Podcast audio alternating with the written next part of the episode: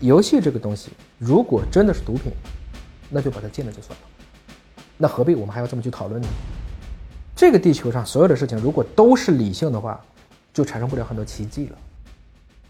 比如说，这个地球上可以合法销售的兴奋剂是什么？咖啡。还有茶。其实绝大部分，比如说酒，它有它存在的基础。我特别知道，酒从气质上讲对人体没有任何好处。嗯。我们历史上听过太多的“温酒斩华雄”啊，“三碗不过岗”啊，“杯酒释兵权”呐，“酒后吐真言”呐，等等，都是这样的事情。它给这个世界带来了很多的不确定性。游戏也是这个样子。嗯。我一直打游戏，到今天，我也没有中断过，只是游戏在变。其实我们很多家长自己打游戏，却不让孩子打，还有好多的孩子是在你看不见的时候开始玩妹妹打。换言之，很多的这种情感和习惯，你越压迫它反弹越厉害。所以，如何去因势利导，是我觉得是一个很关键的东西。奥林匹克不也是 game 吗？人类本来就是通过游戏这个事情而组织起来的一个群体。当然，我们不得不承认，今天的游戏的确有很多不对的地方。嗯，它还是具有太强的心理学属性、博弈学、博彩学属性，就是我们也需要去有效的去管理它。但是不是说这个事情是一个非黑即白的事情，所以从这个意义上讲，如何让孩子能够早一点接触到一种正确的游戏观？我是玩三国杀嘛，所以最近我在教我家孩子背的就是三国二十四名将，嗯，一吕二赵三典韦四个五马六张飞，黄许孙泰两相侯，就是在背这个玩他愿意背吗？背啊，他背啊，因为他们还古诗过集呢。我说这个背起来算一首古诗啊，嗯，哇，他就开始背了。因为他不断的背会很多诗，然后得到正反馈。在这个过程中，会给他讲很多的故事啊，明白了。你比如说，这次就带他去了天水，嗯，因为三国二十四名将打没邓艾与姜维，姜维是天水人，没有人去姜维墓这个景点我们在跟当地导游去联系，说怎么会去这儿呢？可是我就把他带去了，在姜维墓前就会给他讲很多的故事。姜维墓前写了两个篆书远志，嗯，带有远志，何必当归？这是两个中药，这是一个著名的段子。良田千顷，岂在一亩？但有远志，不必当归。我家丫头就明白了，原来你说的那个人物就在这儿。很多人说，为什么带孩子去墓呢？很多国外的墓都修在自己家里的庄园里。我们是为了表示对先人的一个哀悼。如果你认为这个墓里真埋的尸骨还会出来，那不又变成了鬼狐仙怪了吗？去完江阴墓，又去了李广墓，还在天水。那这个时候他就知道了，林暗草惊风。将军夜引弓，平民寻白羽，没在石棱中。但使龙城飞将在，不教胡马度阴山。这都是他背的诗，说的人都是李广。对，那去这些地方没人去，嗯，他也变成一个很有意思的事情。然后在这个过程中，你就把游戏、现实和生活合在一起，你总是可以创造自己的场景。去不了天水，你如果在武汉，你能不能去赤壁啊？你如果在河南，你能不能去官渡啊？就是这样的事情，你总会找到一些现实生活中可以跟真实和历史和小说相结合的那个点。关键是家长用不用心，你为什么会选择这个地方？这是在这个时代，他还愿意跟我出来，我能够做主且还能劝他一起去的一个地方，是跟他商量的一个结果，在于你用不用心。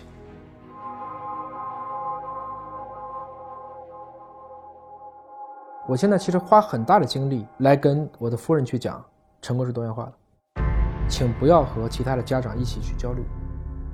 我自然不要去指望我的女儿会超越我，甚至接近我。换言之，她不需要超越我，这跟你不一样，不需要接近我。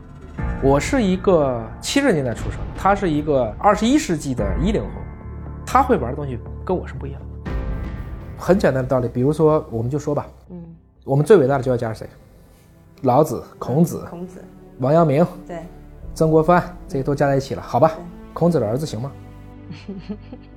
王阳明的儿子行吗？嗯，王阳明儿子确实就不行啊。对他来讲，王阳明对社会最大的价值不是把儿子教好，而是把该教好的人教好。所以我经常说，孔子根本就没死。孔子在他所在的那个年代，没有今天这么伟大。汉朝以后，我们开始独尊儒术。王阳明，他这一辈子不知道死过多少次，他一个文人却打赢了那么多的我们想象不到的各种，不管是评论还是灭贼的，这是他自己的厉害。但是王阳明最后讲的是：破山中贼易，破心中贼难啊，最后还是做教育。所以，真正的教育是一个大教育，是脱离了自己的一个血脉的范围，把你的文脉尽可能向外去扩展，立德、立言、立功。你能够做的这个事情，可能才是对这个群体更有意义的事情。而且很多的时候，比如说今天我如果不是跟您对谈，或者跟高手对谈，我跟我家丫头讲，来，咱俩聊两个点儿，可能聊到半天，佩奇的同学有几个呀？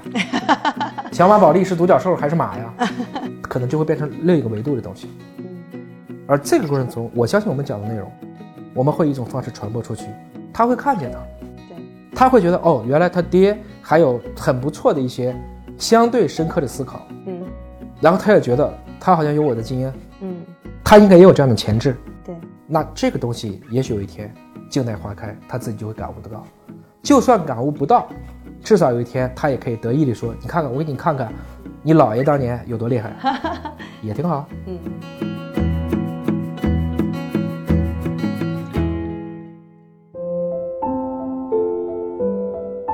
这个孩子当自己会自学的时候，他是可能快乐的。就像我们今天去研究生命科学，实际上你已经在挑战前人没走过的一些境界，你是会快乐。但是在法的层面上讲，这是一个做负伤的过程。就拿背书这种东西来讲，它最后都一定是不快乐。它就是不人性的嘛。你知道我们大脑天然的功能是遗忘，记忆是大脑明白你想把它记下来，它在最后帮你记下来。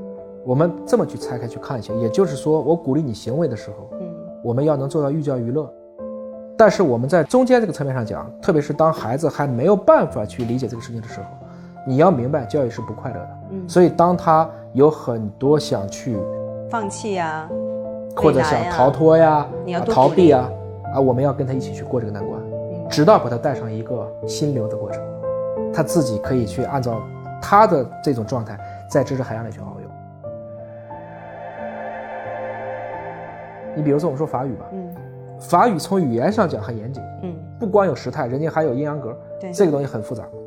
但是法语数学上很差，为什么法国会出数学家？嗯，我们如果说一百万法国人对一百万中国人，肯定这一百万中国人数学落法国人几条街。嗯，我们可以轻松的口算，比如说两位数乘两位数，现在很多孩子都可以。嗯，可是就挑五个人的时候，你会发现我们这一百万人当中，就没一个好像真的喜欢数学，大家都是从小的时候被逼的奥数啊、超算呐、口算呐，书山题海填出来。嗯，而法国也许热爱的，其他都不行，就那五个喜欢数学的，他们最后搞数学去了。所以快乐学习那个快乐，可能指的是热爱，就是你真的喜欢这个东西，你自然快乐。但并不代表说这个学的过程一定是开开心心的要去学，对把每一个人都导入到他能够快乐学习的状态，嗯，才是快乐学习。就像你跑步到有氧之前，一定要先过无氧。嗯，无氧就是我们讨论的是那个不快乐的过程，因为他也在做负伤，也在逆人性。对。可是，一旦到了有氧，可是都停不下来了，因为特别舒服，你开始自己分泌内啡肽了，那个东西会刺激你按照这个程序往前去跑。